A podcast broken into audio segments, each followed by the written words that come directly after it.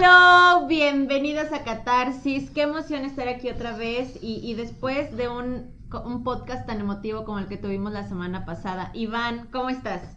Bien, bien, bien. Saludos a todos. Estuvo muy fuerte el podcast que hicimos. Bastante. Muy, muy emotivo, revelador. muy emotivo y muy empático. Muy familiar también, ¿no? Sí. Este, muchas muestras de cariño que estuvo recibiendo Carol. Nuestra invitada. Comentarios sí. también hacia nosotros que nos dieron muchísimas, muchísimas gracias. Y fue la primera invitada también. Así es. Compartimos el micrófono. Inauguramos la parte de los invitados en Catarsis. Ya después ya se relajó un poquito, por ahí tenemos otras sorpresas, pero bueno, entonces Creo que el, el, tema que vamos a tratar ahorita es muy fuerte, muy interesante y lo vamos a plantear también. Y más común de lo que creemos lo que y más, y sobre todo porque yo creo que en estos tiempos eh, la parte de los divorcios se ha vuelto pues cada vez más popular. ¿No? Perfecto, entonces vamos a hablar acerca de ¿y si me divorcio? Y si me divorcio, va a estar bueno, va a estar bueno. Comenzamos, bienvenidos, esto es Catarsis.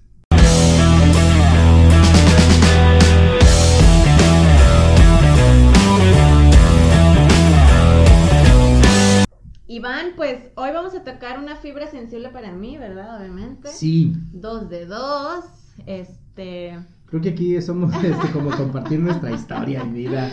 Ay, oye, ¿no te has fijado que nos ha pasado de casi todo? Sí. O sea, esto y lo ya. Ay, a mí me bueno, a mí en lo crisis. particular no, pero he vivido desde lejos y como terapia muchísimos procesos de, de divorcio. Las Sí. consecuencias que pasa de o tomar una decisión para. Qué difícil es, yo creo, en primera, eh, ya comenzar a cuestionarte divorciarte. Desde ahí ya empieza todo una odisea de si sí, si no, si me quedo, si me salgo. Creo que eh, las personas que viven en pareja y las que vivimos en algún momento en pareja que tuvimos que tomar la decisión de divorciarnos, no fue fácil, definitivamente, y no es fácil tomar la decisión de separar caminos, mucho menos si tienes familia, yo creo que se vuelve aún más retador tomar la decisión de tener caminos completamente separados, porque pues obviamente ya hay terceras personas involucradas en el proceso, ¿no? Y ah, es, es este temita como muy polémico también, sobre todo porque, por ejemplo, si en nuestras sociedades te casaste para siempre, Dios, es- tu unión está bendecida por Dios y, y tienes el Para sacramento del vida. matrimonio y para toda la vida y la familia es para siempre. Y también como que no quieres ser el responsable de la destrucción de la familia o, o- o de la desunión o no quieres dejar a tus hijos sin padre o sin madre. Y son como muchas cosas que se, que se ven como involucradas en tomar la decisión. Pero entonces me gustaría hacer una pregunta, dado que hay experiencia y que la gente nos va a escuchar un poco, de, de viva voz lo vamos a entender. Pregunta. En, en algún momento, no, no es pregunta para ti, pero tienes este contexto. Eh, yo he atendido muchos casos en los cuales es, una recomendación o la última opción que puede tener una persona que es separarse y creo que hacen muchos casos todo lo posible para unirse o para rescatar el amor por muchísimas razones. Pero no sé si, si llega a pasar que de repente es no quiero tomar esa decisión por todas las razones, habidas y por haber, pero nunca soy, nunca es por mí. O sea, es por los demás que no quiero Claro. hacerlo. Los hijos, la, pare- la misma pareja, la misma La familia, familia, lo- la la presión sociedad, social, ¿no? todo eso. Pero ¿y si yo ya no soy feliz? ¿Y si yo ya hice todo lo posible por rescatar esta relación, esta pareja, este matrimonio o por los hijos? ¿Hasta, hasta qué momento es, es, es necesario decir ya? No Basta. sé. Yo creo que esa línea tan delgada entre renuncié a tie- antes de tiempo, antes de lucharlo más por conservar el matrimonio, o ya rebasé la línea de di- la dignidad y ya me rebajé. Eso está muy o fuerte. sea, ¿eh? esa línea yo siento que es súper delgada y no se sabe diferenciar hasta qué punto es sano dar o hasta Bien. qué punto es sano intentar. Eh, obviamente tiene que haber reciprocidad, ¿no? O sea, oye, pues terapia de pareja, pues ambos tendrían que estar de acuerdo en, en ir a terapia de pareja. Eh, yo, yo siento que si, siempre, o no, no, no quiero generalizar, la mayoría de las veces un lado da más que el otro. Y no voy a decir que las mujeres son las que dan más, porque tampoco quiero generalizar en eso. Hay hombres extraordinarios que, Claro, que son eh, los que les toca recibir la noticia que quieren separarse, no necesariamente tomando la decisión. Entonces, no me gusta generalizar, pero yo creo que una de las dos partes da de más y la otra parte no, no está tan comprometida con el proceso o con salvar el matrimonio, pero tampoco se tiene el valor para decir ya no quiero estar aquí, ¿no? Con, un poquito más de honestidad siento que no la hay. Y es que, ¿sabes? no es fácil tampoco ser honesto en un proceso de divorcio. Claro, no quieres dañar al otro ni a los hijos. Y no quieres cargar con esa culpa. Oye, ese peso de ser tú quien decida. Exacto. Si, nos, retomamos un poquito en varios podcasts que hemos hablado, es prefiero que tú falles, prefiero que seas tú quien decida y prefiero que en ti caiga la responsabilidad o la culpa de, por qué esto se terminó y yo estar como libre de culpas y de toda recriminación. Yo no fui, fue él. Creo que es una postura muy cómoda. Ahora la pregunta es, ¿cuánto tiempo va a pasar? Porque a lo mejor la otra persona también está en la misma situación y así nos podemos llevar años. Para ver quién Hasta que la muerte nos separe. literal. Y, y por eso luego se terminan enfermando y un sinfín de cosas. Pero en este tema del divorcio creo que es un poquito delicado. Eh, creo que una pregunta que nos podríamos hacer primero sería, es ¿por qué te casaste? Porque recuerdas que cuando hablamos de cómo elegimos pareja decíamos que la causa de la acción será la causa de tu destrucción. O lo que te junta o te une con tiempo te separa. Entonces creo que es muy importante también entender por qué me casé. Ah, nos encanta fantasear con este tipo de temas, pero la gran mayoría de la gente se casa porque es lo que sigue, porque es, ya llevamos tanto tiempo juntos, se supone que es el siguiente paso, o porque salí embarazada, o porque me quiero ir de la casa. hay como mil de razones por las cuales iniciamos un tipo de matrimonio de esta índole. ¿En qué momento entonces divorciarse ya es la mejor opción? ¿En qué momento es cuánto tiempo tengo que pasar para que tú y yo estemos en esta misma frecuencia de poder decir nos conviene más estar separados? Dijiste otro dato bien interesante, tomar terapia de pareja. ¿Eres partidaria de la terapia de pareja? No la tomé porque no hubo reciprocidad del lado de mi ex marido. Bien. Pero sí la propuse, obviamente. Sí busqué citas para ir a terapia de pareja. Y cuando no vi como digamos, un compromiso, no quiero decir compromiso, quizá cuando no hubo, pues, esas ganas de su parte de querer unirse al proyecto, yo le dije, bueno, pues, entonces yo voy a tomar terapia, porque yo ya era consciente que no estaba yo siendo feliz en mi matrimonio, pero sí hubo todos estos cuestionamientos, por esto digo que es un sentir caótico y muy desgastante, porque sí viene a tu mente todas esas preguntas de ¿y qué va a decir mi mamá? ¿Y qué va a decir mi papá?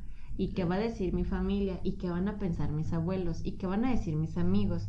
Y la familia de él, ¿qué va a pensar de mí? Y mis hijas, ¿cómo las voy a dejar sin la presencia de papá en casa? Entonces yo soy la mala, es que yo no quiero ser la mala, pero es que ya no soy feliz. Y entonces la loca de la casa no deja de hablar porque está cuestionando si vale la pena seguir. Ahora, yo duré muy poco de casada, fueron seis años, pero también eso era una condicionante porque decían, son un matrimonio joven y ya estás pensando en divorciarte. Entonces, ¿a qué edad o a qué año de matrimonio ya te lo puedes cuestionar? O sea, yo te llegué a preguntar, o sea que si tengo menos de 10 no me puedo preguntar si me quiero divorciar o es a partir de los 15, de los 20, de los 30 años de casado que ya puedo considerar el divorcio. O sea, eh, como que siento yo que la, sociedad tiene ciertos parámetros que se han impuesto, o sea, esa es la verdad, de cuánto debería durar un matrimonio, en, teoría es para toda la vida, porque así vienen las generaciones, o sea, mis abuelos, pues sí fue para toda la vida hasta que uno de los dos falleció.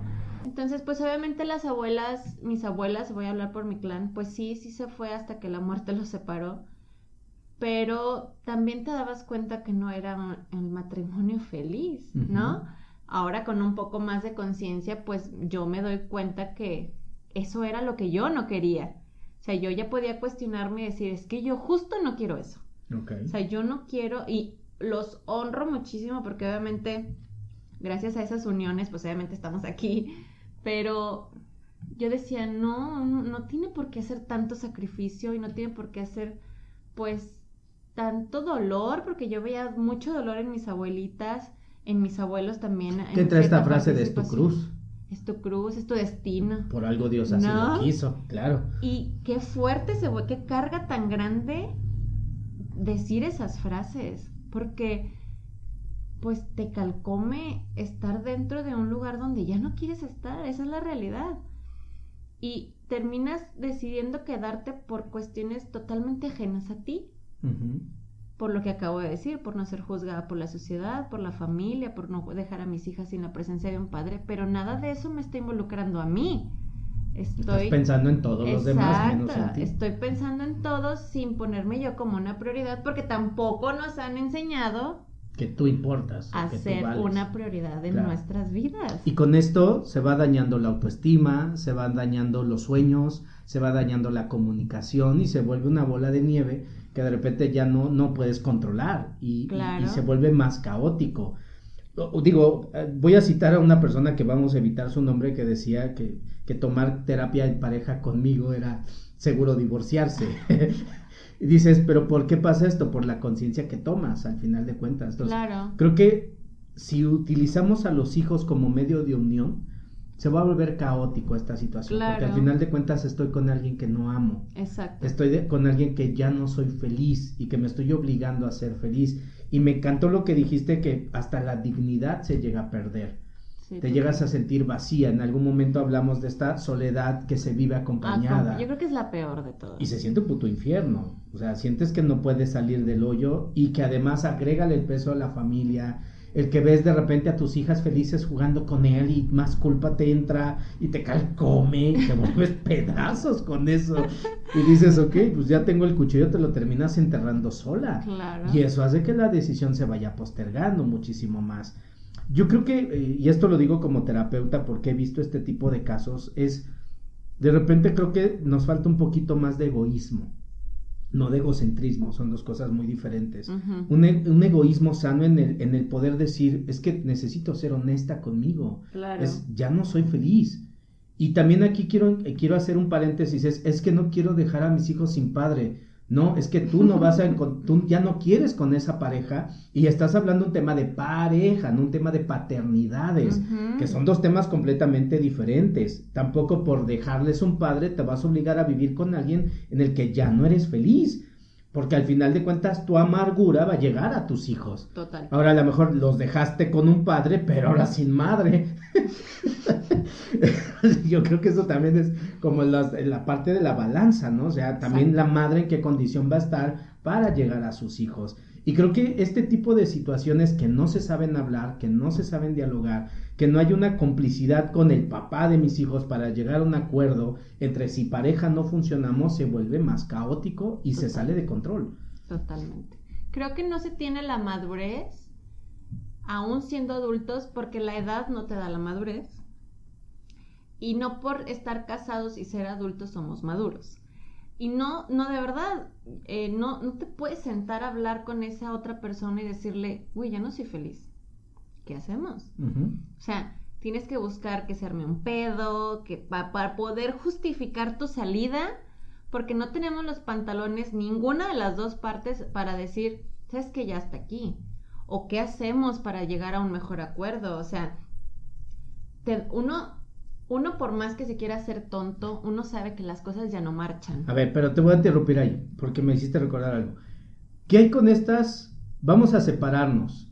Alguno de los dos entra en este mood de no, ¿cómo crees? Que no sé qué. Vamos a intentarlo y le vamos a echar ganas como si fuera ir al baño, este tema. Y entonces, y volvemos en esta reconciliación, y lo ponemos entre comillas, que cuánto tiempo va a durar. Una semana, dos semanas, tres semanas de luna de miel y con tiempo volvemos otra vez a la misma situación. Claro. Y dice una frase de Stephen Covey, no puedes salir con promesas de los problemas que te metiste por tus acciones.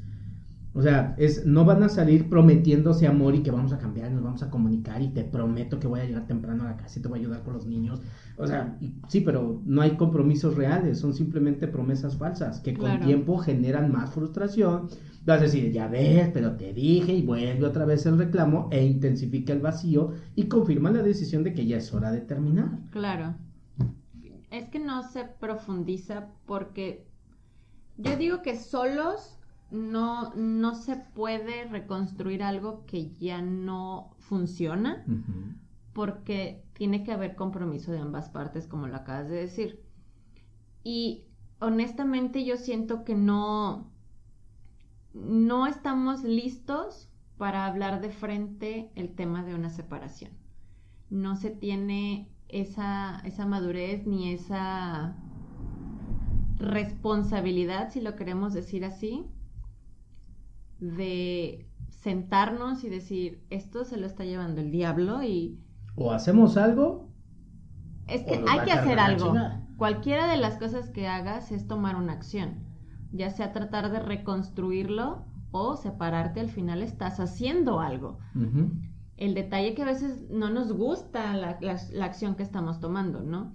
Y es muy difícil, eh, honestamente yo cuando me separé del papá de la mayor, no me casé, pero fue una separación al final, con una hija de por medio, en donde honestamente, pues sí, sí, éramos muy inmaduros y obviamente nos dimos hasta con el sartén, ¿no? O sea, sí mi hija malamente jugó como moneda de cambio. Eh, hubo muchos temas ahí en el tema de, de las demandas y la custodia y ese tipo de temas que no se hicieron de la mejor manera, lo reconozco, ¿no? Ahora que me separo del papá de la menor, honestamente sí traté de hacerlo muy diferente. Tampoco puedo ayudar al otro lado porque él está en su nivel de conciencia y lo respeto. No es que yo me sienta superior ni nada, simplemente estamos en, distintos panoramas y lo estamos viendo la misma situación con lentes diferentes y no lo puedo juzgar y él no me puede juzgar a mí, simplemente en nuestros niveles de conciencia tratar de llegar a un acuerdo para que la niña ahora no sea una moneda de cambio. Aún así, claro que me encantaría poder tener una sana relación con el papá de mi hija. Todavía no estamos en ese proceso. Digo, no nos dimos con el sartén, eh, pero no se ha logrado tener quizá esa comunicación porque al final también es otra cabeza y es otro mundo. Otras necesidades, prioridades. Otros, otros paradigmas, otras carencias. Pues obviamente él tiene su familia muy diferente a la mía, con otras ideologías. Y eso obviamente lo vuelve un caos cuando decides separarte. Porque no se separan malamente solo dos adultos, se separan dos familias y empieza una guerra de poderes impresionante. Claro, obviamente cada quien por el suyo en general o en teoría eso debería de suceder, pero al final yo creo que es sumamente caótico empezar a cuestionarte una separación por todo lo que se viene, o sea, no solo es ah, ya, chinga su madre y ya, tú por tu lado, yo por el mío. No, se viene una infinidad de responsabilidades nuevas que dan miedo. Pero ¿en qué momento es, es, es esa, esa pregunta me separo? ¿En qué momento es, es, es decir, sí, esto es lo más sano por separarme? Probablemente el otro no lo entienda o no lo comprenda, pero a lo mejor yo sí estoy en esa postura. Y muchas ocasiones nos da o da miedo tomar este tipo de decisión por todo lo que va a implicar, como bien lo estás comentando. Pero creo que estamos viendo el panorama del infierno que voy a vivir, porque sé que más ya conocemos a mi gente, pero al final la, la, la sensación que a mí me va a quedar, eso creo que de repente queda un poco de lado y estoy viendo todo el peso que voy a cargar. Lo ideal sería que fuéramos honestos las dos personas y digamos, sí, güey, ya no funcionamos juntos. Claro. ¿Qué te parece si llegamos a un acuerdo y hacemos esto? Sería lo más chido, ¿no? O sea, la paternidad es mía, la maternidad es tuya, 50-50 porque es nuestros. Y te, o sea, sería lo más chido. Sí, eso sería lo ideal, claro, ser. Pero tú lo dijiste mejor, o sea, tenemos toda una historia. Y si además en este conflicto dentro de la relación ya hay pleitos, conflictos de intereses, además yo te quiero chingar o tú a mí, se vuelve un mendigo infierno. Exacto. Creo que también, eh, si algo he aprendido, y no sé tú si estés de acuerdo, es a veces hay que tomar la decisión a tiempo, porque luego postergamos y postergamos y postergamos. Y si algo aprendí en mi experiencia personal como terapeuta es, de este tipo de decisiones yo las comparo como una liga, que del otro lado también están jalando. Y literalmente los dos en polos opuestos jalamos. Y creo que la liga después de tanta tensión se va a reventar. Claro. La pregunta importante va a ser aquí es, ¿hacia qué lado va a ir el chingadazo? Hacia los dos, ¿no? No sé. Pero es que ahí yo te preguntaría, ¿cuándo es a tiempo? O sea, Yo creo que ¿Cómo no hay un saber? tiempo. O sea, ¿cómo saber cuál es el mejor momento para tomar la decisión? No hay. Es que yo creo que no la hay, pero no hay un tiempo determinado. Después de tres años. ya no, no, es- no, sino ya está mal la relación, ¿cuándo es el mejor momento para decir ya va? Yo creo que es, eh, antes de poder definir cuál es el mejor momento, es, ¿qué quiero yo? No puedo pensar por ti. Y a veces, como no quiero jugar el papel de malo, o no quiero que caiga en mí esta responsabilidad. Si nos vamos al tema de heridas, que va, si traigo un abandono, si yo me siento sola, y todo ese tipo- Rechazada, o rechazada, o tra- en traición y le entro al quite, o sea, quitando esos daños o quitando esas cuestiones de ego, creo que también está esta por decir, a ver, tengo que ser honesta, ya no soy feliz, ya no estoy bien contigo, y no porque estemos mal, o sea, no, es más, podemos llevarnos súper chingón, pero somos roomies, ya no hay amor, ya no hay cariño, ya no hay afecto, ya no hay atención, ya no está Esa la misma... chispa, Exacto. esa intimidad, esa complicidad. Podemos seguir casados y ser una buena familia, pero sin amarnos tú y yo. ¿Qué tan bueno es eso? Claro. No, eso- Qué tan sano, o y, sea. y- y vi cómo te brillan los ojos, así, o sea, qué tan sano. Y hay muchas personas que dicen, sí, sé que no nos amamos, pero estamos bien juntos. Ujú. Ok, ¿y, qué tan bueno será eso? Son muy buenos padres, ¿eh? Porque también este es otro tema. Claro. Pero no nos amamos y se percibe la soledad y se percibe el vacío y se perciben un sinfín de cosas. Entonces, creo que es un conjunto de situaciones para poder decidir ya no te amo. Pero entonces, otra pregunta que me surge, ¿hasta dónde es necesario el amor para tomar una decisión? Porque muy probablemente yo sí te ame y tú también me ames, pero ya no nos conviene estar juntos. Ujú. Porque nos llevamos del chongo, güey. Y sí te amo y tú me amas, pero nuestros convenios duran una semana, duran días. Y luego volvemos a este otro mood. ¿Qué tan conveniente es decir, sí te amo, pero no me conviene estar contigo? Es Ujú. como estar casado con el chocolate, saber que vas a engordar, que te va a dar diabetes y todo eso, pero es que yo lo amo. Claro. Sí, pero qué tan conveniente es quedarte en esa condición. Porque así he visto muchos casos. Es, sí te amo, sí, pero no conviene estar juntos. ¿Por qué? Porque a lo mejor no tenemos el mismo nivel de responsabilidades, no tenemos el mismo nivel de ingresos, no tenemos el mismo nivel de mentalidad. Y entonces el amor ya no es suficiente. Claro. Creo que también es otra cosa que hay que medir. Es que yo creo que se ha idealizado mucho el tema del matrimonio y el amor todo lo puede. Es totalmente una Es falacia. eso. es una falacia completo, o sea, no, no, no se vive de amor. Esa es la realidad. O sea, no se vive de amor y el amor no todo lo sostiene. Bien, gracias. Hay muchas cosas que se tienen que sopesar en un matrimonio. Y es lo que te digo, yo creo que ni siquiera entramos a un matrimonio dos adultos maduros. Esa es la verdad se entra generalmente a un matrimonio por muchas carencias y ya lo hablamos en cómo se elige pareja, porque realmente somos adultos, somos niños lastimados en un cuerpo de adulto. En algún momento dijiste esa frase y me encantó, porque es cierto, estamos, somos niños lastimados que no nunca nos enseñaron a curar esas heridas. Somos adultos lastimados en cuerpos, no, somos No. adultos lastimados, no. Somos niños lastimados En en cuerpo de cuerpos de adultos adultos. eso carentes. dije, eso dije. Perdón. Ay, pues es que esto lo acabo de decir. Así son nuestras discusiones fuera del Ay, aire. no. Sí. Te soporto a veces. ¿Ven por qué estamos hablando de estos temas?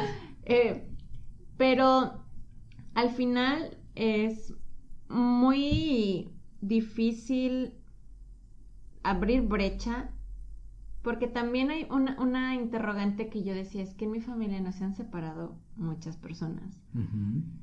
Casi todos viven en matrimonio, la gran mayoría. Y empiezas tú a irte en contra del molde, ¿no?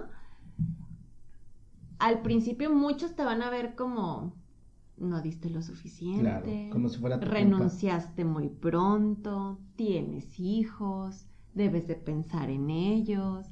Y viene una letanía por parte de la familia que dices, what the ¿Dónde fuck?". aprendiste eso? Nunca sea, te dimos un ejemplo. Yo creo que no se tiene empatía con, con una persona que ha decidido separarse. Es más el juzgar a una persona que decide separarse que tener empatía porque haya decidido separarse. Oye, a ver, y te planteo eso mismo que estás diciendo. Y cuando la misma familia está más a favor de él que de ti. Y que termina Eso te lo dije en terapia con No, no, no, eso- confidencialidad y No, me pero estás pasa, o sea, nunca dije que tú pasa, o sea, cuando la familia en lugar de apoyarme a mí, lo apoyarle a él, y a mí me ve como el pinche ogro de la historia. Ya me pasó. Ah, no sabía, perdón. No, es, es, la peor sensación. Porque ni o sea, tu familia te esté respaldando. Porque eso pasó con mi primer separación. Es una amiga. Eh, no, es mía. Lo digo aquí abiertamente, ya lo trabajé. Ok. Superado el tema. Pero eso yo creo que es de. Fue de las cosas que más me costó perdonar a mis papás. Sin que ellos se enteren, ya los perdoné. Por favor, esta parte no la no omítanla. Omítanla, por favor. Pero eso yo creo que ha sido de las peores traiciones que yo sentí en mi familia. Ok, ya hablamos lenguaje. Aparte, mi herida de traición es evidente y ya la hemos hablado infinidad de veces. Pero qué, qué difícil es no contar ni con el apoyo de los tuyos. Cuando se creen versiones eh, externas porque tú no quieres dar explicaciones, porque al final no tienes por qué dar explicaciones, esa es la realidad. Si estás por divorciarte, te digo, no tienes que explicarle nada a nadie, es tu vida y es tu decisión, pero la gente tiende a ser muy invasiva, y más la familia. Cuando yo me reservé las razones por las que me había separado, obviamente él juega una carta y le funciona y, y válido, la verdad es que la supo jugar muy bien. Pero cuando mi familia se pone en contra de mí sin saber como Todo lo que hay detrás. todo lo- el contexto exacto, pues yo creo que es de las peores sensaciones, ¿no? Yo les decía, eh, no te pido que estés a favor de mí, solo mantente al margen, no te metas porque dolía muchísimo eh, comentarios que eran a favor de él, que me juzgaban a mí, que yo era la mala del cuento, eh, etcétera, ¿no? Y esos son, de verdad, esos son golpes al corazón impresionantemente fuertes, porque de por sí ya estás viviendo un proceso difícil, que es una Solo. separación, y ahora sin el apoyo y el respaldo de tu familia, pues, puta, te sientes en la orilla del precipicio a punto de irte de hocico. ¿no? Y realmente yo creo que eh, contar con el apoyo sí es importante, pero no debe de definir tampoco tu decisión. Si no hay apoyo de tu familia y no eres feliz y ya estás considerando separarte, dale. Al final, las batallas las vamos a vivir solos. Pero al final creo que esto que estás comentando es, no, no tengo que considerar el impacto que va a tener en, en mi familia o en su familia la decisión que voy a tomar. Es de entrada, y sé que aquí muchos van a juzgar esta parte, pero hasta ni tus hijos. Por una razón, porque no les estás quitando a los padres. Sí, pero no lo estás matando. Exacto, no lo van a dejar de ver. Ese es el punto. Entonces, por, con el afán de conservar a la familia, sacrificamos la felicidad. Y sé que es un acto de egoísmo, que quede claro, por eso decía, creo que se vale ser un poco egoísta. Claro. Y es curioso porque a veces hasta los hijos con tiempo dicen, ¿por qué nunca te separaste de mi papá? Por ustedes. Y hasta el mismo hijo dice, no, espérate, o sea, no te escudes en nosotros. Probablemente era tu incapacidad financiera y te escudabas en mí, tu incapacidad de, de estar contigo, tu incapacidad de vivir, porque además dejaste de trabajar, te inutilizaste, pasó el tiempo, no desarrollaste experiencia y mucha gente también se queda por temas financieros. Eh, ya no es tanto por los hijos, ¿y ahora quién me va a mantener? Exacto. ¿Y ahora dónde me voy a ir a vivir? Porque implica una serie de responsabilidades. Y entonces la gente también se escuda de eso. Entonces hay hijos que después dicen, no, o sea, no, no te justifiques conmigo. Claro. Hasta hay hijos que dicen, yo te dije que te divorciaras. Claro. Si no eras feliz, divórciate. Ahora, también las consecuencias en el sentido del el ejemplo que le estás dando a los hijos acerca de tomar las decisiones. Es, es- tiene como muchos efectos colaterales este tipo de decisiones, pero al final de cuentas creo que cuando eres honesta, minimizas el impacto. ¿Por qué razón? Porque ya no te tienes que justificar, porque ya no tienes que mentir, porque además te sientes libre. Puta, me imagino cómo se debe sentir así de, wow, mi cama es para Libre mí. soy. Sí, ya tipo. Frozen ahí, ¿no? O sea, pero esa, esa sensación de que ni en tu cama puedes estar en paz ni tranquila y tener el pedazo de carne al lado, tanto para ella como para ella, Claro. y que es un bulto y que dices, puta, ni me puedes tender a gusto y, y no tengo esa libertad ni para dormir, dices, puta, qué pinche infierno debes de estar viviendo. me imagino que la primera noche de paz debe ser así como, ah, qué rico. Ya después vas a tu realidad. Pero esa primera noche de, de, de, dormir sola, de, de, de, no tener que escuchar esos ronquidos, o no sé qué tantas cosas pasen, o me abrazas, o sea, y todo eso dices, qué chido. Y sabes qué es lo curioso también que pasa, que a veces se mejor siendo simplemente papás que siendo pareja. Hay muchas relaciones que se han llevado mucho mejor ahí. Hay otras que siguen en un caos. Entonces dices, uy, ¿cómo estabas junto con esta otra persona?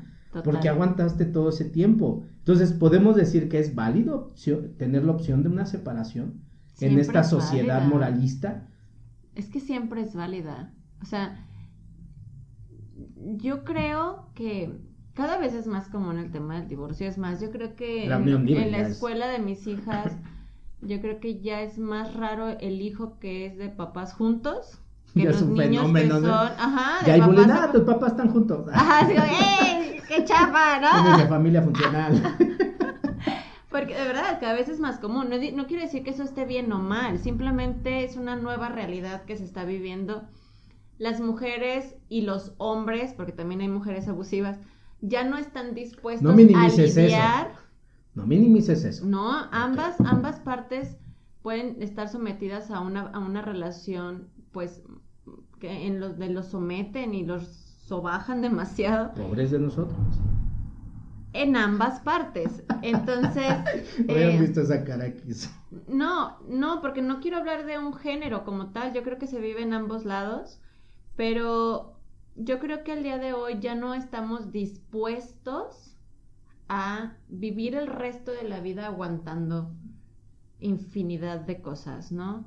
Antes era demasiado común, pues tú eres la catedral y él tiene capillitas y qué importa mientras seas la catedral. Hoy ya no se está tan dispuesto, o sea, hoy es como que pues, vete a la chingada y con tus mil capillas pues haz una catedral, pero déjame en paz. Creo que ya se han puesto en tela de juicio muchas cosas que antes nuestros, nuestros ancestros sí toleraban y que hoy ya no, hoy ya no estamos dispuestos. Aún sigue siendo un proceso difícil tomar la decisión. Cada vez hay más parejas que deciden tomar caminos diferentes, pero eso no quiere decir que el proceso no deja de ser difícil y muy retador aún hay mucho señalamiento y honestamente es caótico vivir ese duelo también, porque claro que se vive un duelo de una separación. Tiene que. Si hay hijos, lo vuelve aún más complejo porque ahora papá ya no está en casa o mamá ya no está en casa, si es que papá se queda con los hijos, que también ya está sucediendo. Es, parte de una eh, responsabilidad. Y es explicar ahora por qué ya no son pareja y claro que entre más chicos pues hay muchas preguntas muy inocentes que te meten en unos conflictos impresionantes para responderlas. Cuando están más grandes, como que, ah, lo hacen hasta más digerible, pero un, niño de 3, 4, 5, 6 años no entiende qué está pasando. Eh, y obviamente es, es otra parte del proceso difícil que tienes que vivir, de explicar por qué ya no ¿Por qué papá ya no está en casa? ¿Por qué papá viene cada fin de semana? ¿Por qué papá te, te recibe o, te saluda por teléfono porque no puede vivir en casa? Ojalá todos nos pudiéramos llevar de piquete de ombligo con tu expareja. Qué chido, sí, vente a cenar. Estaría padrísimo. Uno de un millón se lleva así, lamentablemente.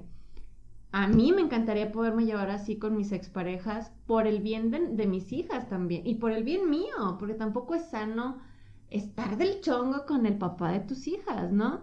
En el proceso estoy, tengo que admitir que ¿Lo has hecho muy bien? Tengo que admitir que sí lo he trabajado. Definitivamente mi segunda separación no se parece en nada a la primera, gracias a Dios. Ahí sí veo un avance en mí. Quizá a lo mejor no era lo que yo planeaba de mi vida, volverme a separar, porque pues sí me casé y fue como que ahora sí yo sí quería que fuera para toda la vida. No funcionó, hubieron muchísimos elementos que me hicieron tomar la decisión y al final yo cargué con esa culpa. Eh, eh, eso sí, fue muy evidente que él buscó el más mínimo error para poderme, digamos, enjaretar esa responsabilidad. Pero al final la decisión ya estaba tomada, ambos, ambos ya éramos conscientes que ese era el camino que se tenía que tomar y solo era cuestión de tiempo, no era ¿quién se va a llevar la bolita? Esa, esa era la realidad. Y es difícil también cargar con ese peso, ¿no? Es, es algo que, que no es fácil. Y honestamente se vive un mar de emociones que son muy difíciles de llevar. Si experimentas esa, esa libertad y lo que tú quieras, pero también, se, te viene, también se te viene un madrazo de responsabilidades. Si te quedas con los hijos, es ahora ve a trabajar, ahora tú ve por tu bienestar y por el de tus hijos también que si papá o mamá da una aportación, pues sí, pero lo da para el hijo. Y si tú dependías económicamente de tu pareja, pues ahora vas y trabajas porque ya no hay ese sustento. Se rompe esa línea de comodidad hasta Exacto. cierto aspecto. Y, y sí se viene un, o sea, de verdad yo una vez le dije a mi hermana llorando, creo que nunca dimensioné todo lo que se me venía encima. No me arrepiento de haber tomado la decisión, pero creo que jamás dimensioné todo lo que se me venía encima y, ay, se me hace hasta nudo en la garganta porque yo creo que de haberlo dimensionado no me hubiera separado. si me hubiera que era una de las razones por las que te costaba trabajo tomar ese tipo de decisiones. Sí, yo creo que si lo hubiera pensado de más, todo lo que se me iba a venir encima, ahí seguiría. Que creo que este es uno de los detalles que hace la gran mayoría de la gente, pensar de más. Sí. Y entonces creo que uno de los puntos, y creo que fue algo que habíamos trabajado tú y yo, es hasta qué punto te he dado también a ti la responsabilidad de mí como adulto. Exacto. Y no solamente financieramente, sino moralmente, emocionalmente, o sea, porque también es, termino siendo una carga para ti. Y para el otro extremo también debe de ser pesado, además, lidiar conmigo.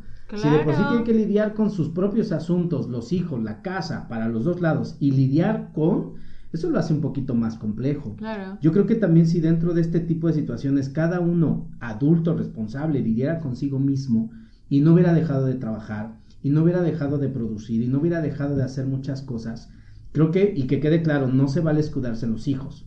Es que, ay, yo quiero entregarme a los hijos, sí, pero tu vida va a continuar. Claro. Y después de, no, nada más, hasta que tenga dos años. Y luego ya cumplió cuatro, ay, pero es que ya va a entrar a la escuela. Y entonces tengo que ir al, y entonces ya va el pobre morro a la universidad y tú sigues sin hacer nada. O sea, ya llevas hasta cuatro hijos y tu vida nunca avanzó. y el problema es este, que eso lo he visto en muchos casos. Cuando tu vida por este tipo de condiciones tiene que reiniciarse, ya no tienes la misma edad, ya no tienes la misma jovialidad ni la misma carga emocional, ya estás más, más, más tensa, estás más, más, ahora sí que, ¿cómo le llaman? Estropeadita porque te empolvaste. Y salir otra vez al mundo, puta, debe de ser muy complicado y es muy complicado. Pero al final de cuentas, si ese miedo es el que te frena, te vas a quedar en una condición nada más porque no tienes opciones. Claro. Y creo que es ahí también donde dices, ok, ¿qué tan sano será seguir estando contigo sin seguir, sin, estando yo en la misma situación de comodidad. Cuando me engañes, porque ese es el otro detallito que puede pasar, donde esta estabilidad que me estás dando yo la conserve a pesar de tus mentiras, a pesar de tus engaños, a pesar de yo saber que no somos felices. ¿Cuántas personas no están bajo esa misma condición y están totalmente deprimidas? O están totalmente enfermas o haciendo que sus hijos se queden con ellos nada más porque yo no soy capaz de vivir mi propia existencia y entonces me, me quedo en esta posición de ser madre por ellos, pero en realidad te estoy usando, te estoy controlando, te estoy manipulando. Y ahora viene el otro lado, el otro personaje se va a cansar también de mí. ¿Cuántas historias no conocemos de abandonos de hogar? Claro. Y porque dejó a la mujer totalmente neurótica. Entonces creo que sí consideramos, sin, sin cuestión de que se molesten, que a veces sí es necesario el divorcio. De hecho, es la mejor opción de repente. ¿Me explico? ¿Para qué? Pues para generar esta libertad, pero tú lo dijiste muy bien, vas a llevar una serie de responsabilidades. Total. Yo creo y creo que es mejor prepararte para la responsabilidad y, no que te pase de madrazo, porque luego te vas a decir, ah, tómale, vas.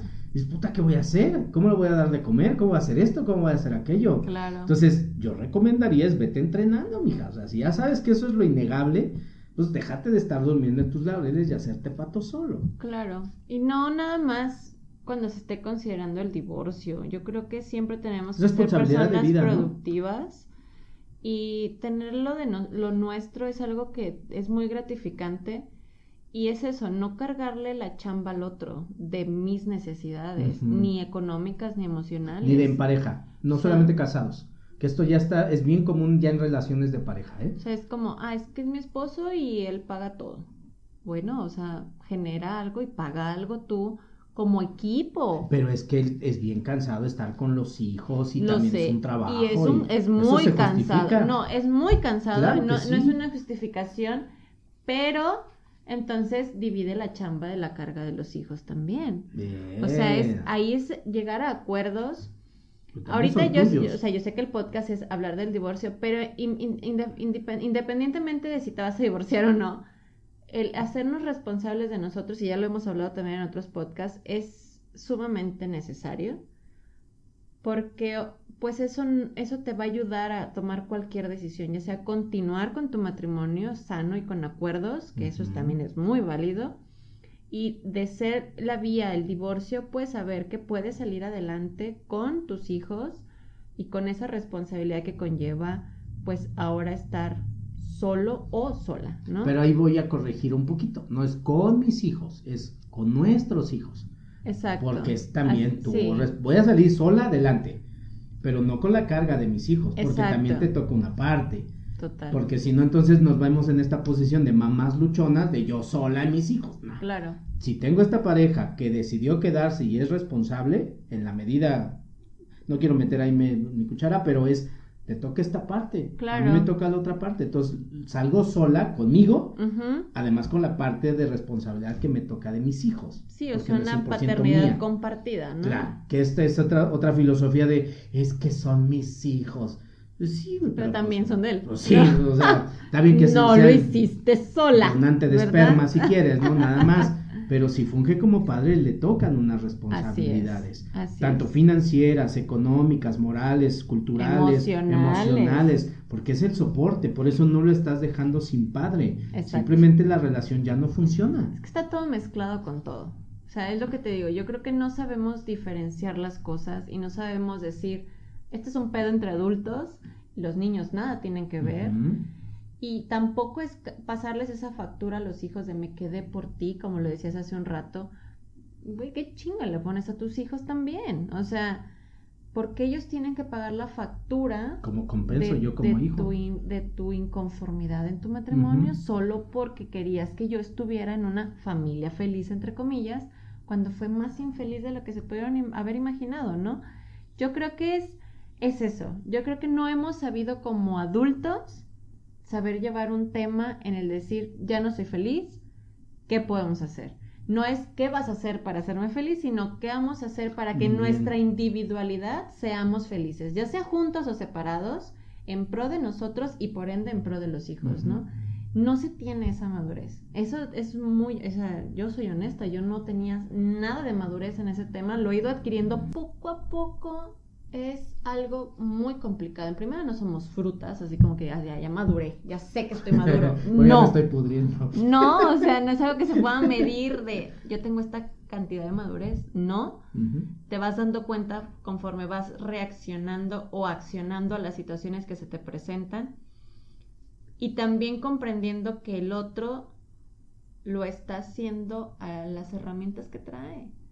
A mí me ha costado más ese trabajo, creo, el poder tener cierta empatía con mi expareja, poder llegar a acuerdos con mi expareja en pro de, de nosotros como individuos y en pro de nuestra hija.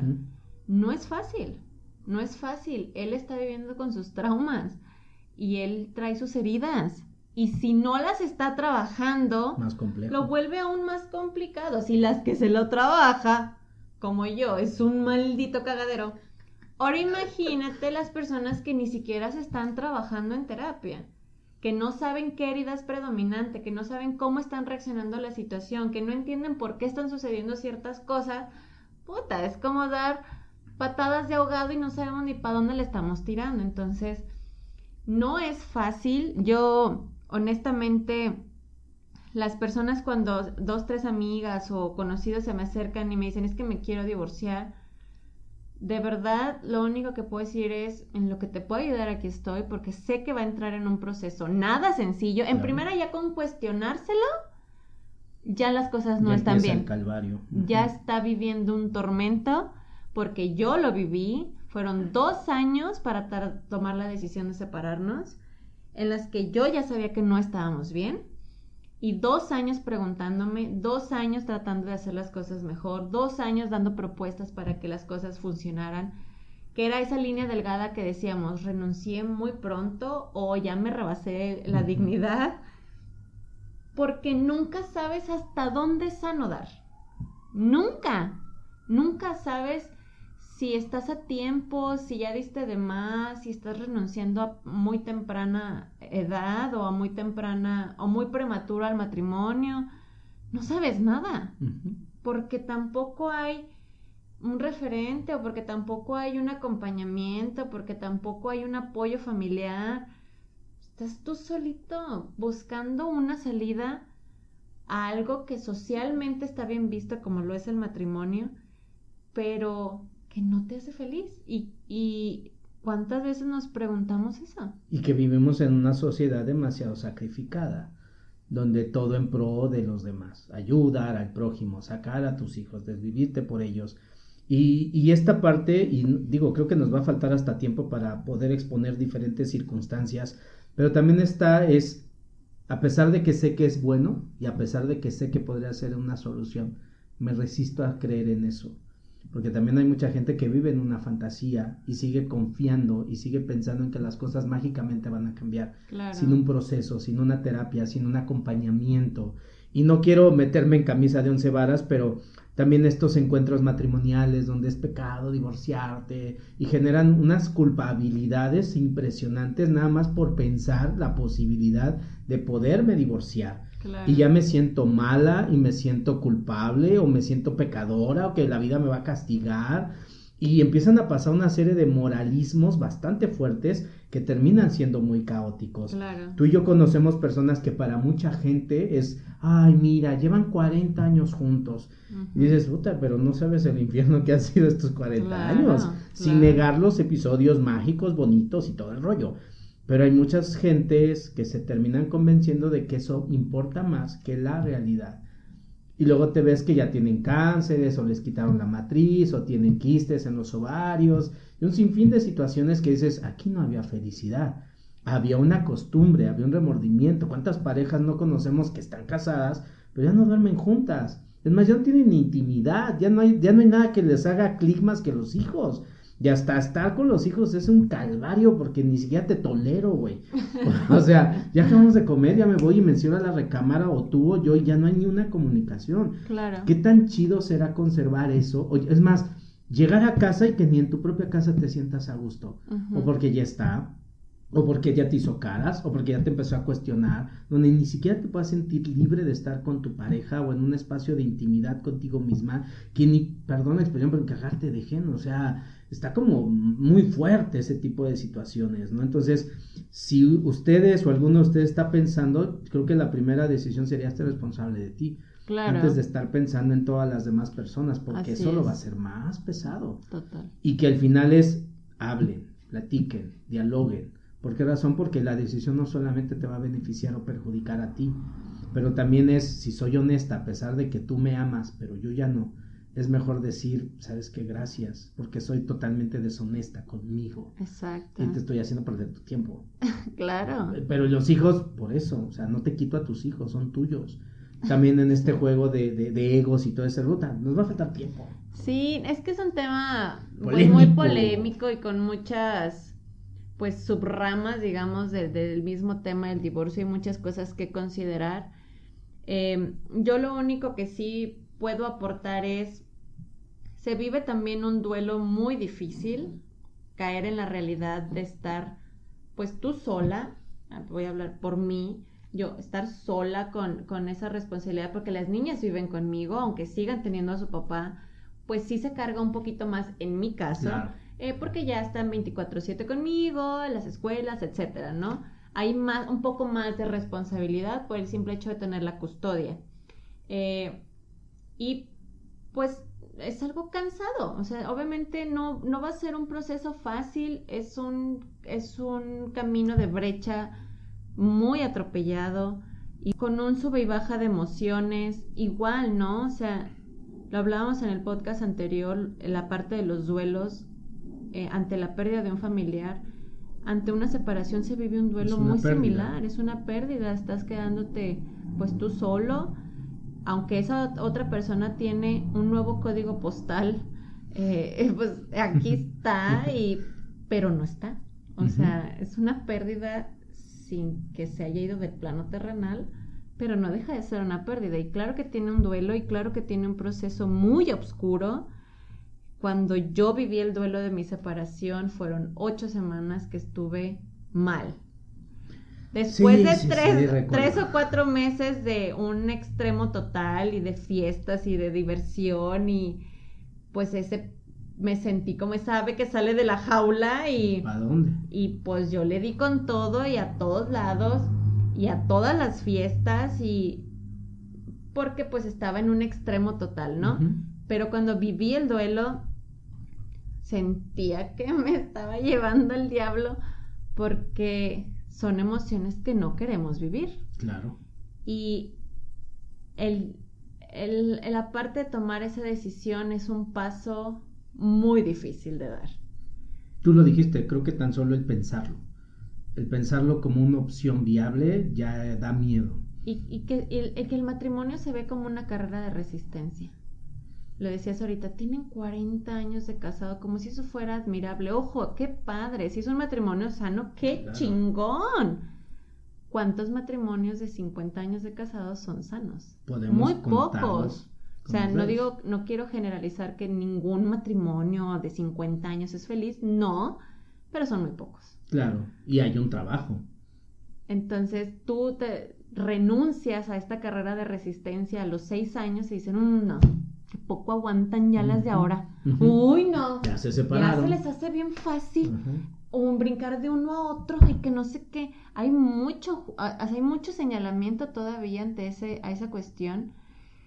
Y no es fácil. Yo creo que algo que yo pudiera aconsejar si es que te estás cuestionando una separación, buscar apoyo. Yo creo que eso es lo más, lo, lo más sano para ti como individuo el no llevar ese proceso solo y no, no tanto un apoyo de familia, que también es importante, pero al final necesitas un árbitro, un, un referee que lo vea desde afuera, sin tener una emoción de por medio, porque la familia, en el mejor de los casos, va a estar de tu lado, pero al final se involucran sentimientos y emociones. Porque a lo mejor la loca eres tú y no te has dado cuenta de eso. ¿Por qué me estás viendo? No, porque estás aquí enfrente, pero a lo mejor en terapia te das cuenta que eres la tóxica y que tu forma en la que tú quieres que te amen, pues no es la más sana y vas a tener que modificar una serie de cosas. Y a lo mejor podría funcionar. O es el otro, o realmente ustedes nunca debieron de haberse casado. Y dices, ok. Entonces no alimentar la fantasía de la neurosis o de la necesidad de querer estar juntos. A mí me gustaría terminar con algo, es que son muchos puntos que tendríamos que tocar pero yo creo que la primera, y lo, estuvimos repitiendo mucho, es un acto de honestidad. O sea, por más doloroso que parezca, es tienes que aprender a ser honesto contigo y dejarte decir una cantidad de mentiras impresionantes nada más porque no quieres el peso o la culpa o la responsabilidad de que esto caiga en ti. Claro. Y creo que la segunda es, es ser honesta con el otro. O sea, güey, aunque te pares de cabeza y, me compres una mansión, es no, por una razón Ah, ok. Dijiste la mansión. Sí, pero es que entonces estoy condicionado a tus cambios para amarte. Entonces, eh, si me demuestras que quieres estar conmigo, estoy. ¿A ah, qué chingona de tu parte, no? O sea, ¿y tú en qué momento vas a decidir? Por eso cuando yo trabajo estos temas es, ¿cuál es tu postura? Es que si él cambia, pues mejor llégale y habla con él y dile, mi amor, yo espero que tú cambies. Yo no voy a ser ni madres, ¿eh? Tú cambia y me conservas, si no, te, ahí te ves. Entonces, ¿cuál es tu responsabilidad aquí? ¿Quieres o no quieres? No depende de un cambio. ¿Eres feliz? No. ¿Por qué? ¿Por él o por ti? Entonces, hasta que una persona no asume esa responsabilidad, sabes que soy honesta y sí te quiero, pero te amo. O sea, ya no es con la persona con la que yo me visualicé en algún momento y soy honesta y tenemos una familia y lo respeto, pero como pareja ya no. Así y eso creo que es lo que va a abrir la puerta para que todo el desenlace se dé de la mejor forma no vas a evitar problemas, porque al final de cuentas es una historia, la familia, hasta los pinches vecinos, ay, ¿cómo termina? Y se meten y pero así hay gente. Entonces yo creo que la honestidad o la congruencia personal es la que al final es la que va a ser bien recompensada. No se te augura que no vivas un pinche infierno, pero de que lo vas a vivir, lo vas a vivir y de que vas a salir, vas a salir. Claro, y sobre todo eso, ¿no? Si ya te lo estás cuestionando, pues saber que sí va a venir un cúmulo de emociones y un cúmulo de muchos pensamientos que te van a invadir para animarte a dar este paso. Eh, a mí en ese momento me llega una canción de Mon Laferte que se llama Funeral, justamente, y habla de esta vida en pareja vacía, completamente desolada. Y me identifiqué muchísimo. Esa, esa canción a mí me hacía llorar muchísimo cuando yo la escuchaba, porque es como si yo lo hubiera escrito cuando estaba en mi matrimonio en los últimos dos años. O sea, de verdad, esa, a, mí me llegan ciertas canciones como en su momento y esa fue una de ellas. Y wow, fue como, como que alguien sabía mi historia de mi matrimonio y la había puesto en una canción. Entonces, es un, es un tormento que se va a vivir, pero tampoco es permanente. En algún momento se tiene que salir de la tormenta. Y pues bueno, eh, si vas a dar ese paso, simplemente confía con un trabajo personal de que vas a salir. Y que es la decisión honesta. No creo que la sea la mejor decisión, es una decisión honesta. Así es. Y si eres honesto contigo, creo que al final las consecuencias que las va a haber, pero tendrán menos impacto que simplemente un arrebato o un conflicto. Entonces, sé honesto. Creo que eso será como la primera premisa, ¿no? Sin duda. Un tema muy polémico, interesante, de todos los días. Este, recuerden que estas son opiniones al final y si quieren terapia, contacten. pues Iván, muchas gracias. es un tema sensible, pero pues ojalá pueda servir a, todos aquellos que se están cuestionando. Sí, si, te vas a divorciar, contáctanos, cuéntanos tu historia. ¿Por qué lo quieres dejar? ah, no, no, no, no es tanto por el chisme, sino obviamente solamente que sean conscientes que es un proceso y que hay que seguir avanzando. Ánimo, la vida no se acaba, Así son, procesos. Iván, muchísimas gracias. Al contrario, gracias a ti, cuídense mucho, suscríbanse al canal, no se pierdan los próximos podcasts, así es que hasta la próxima. Chao. Bye.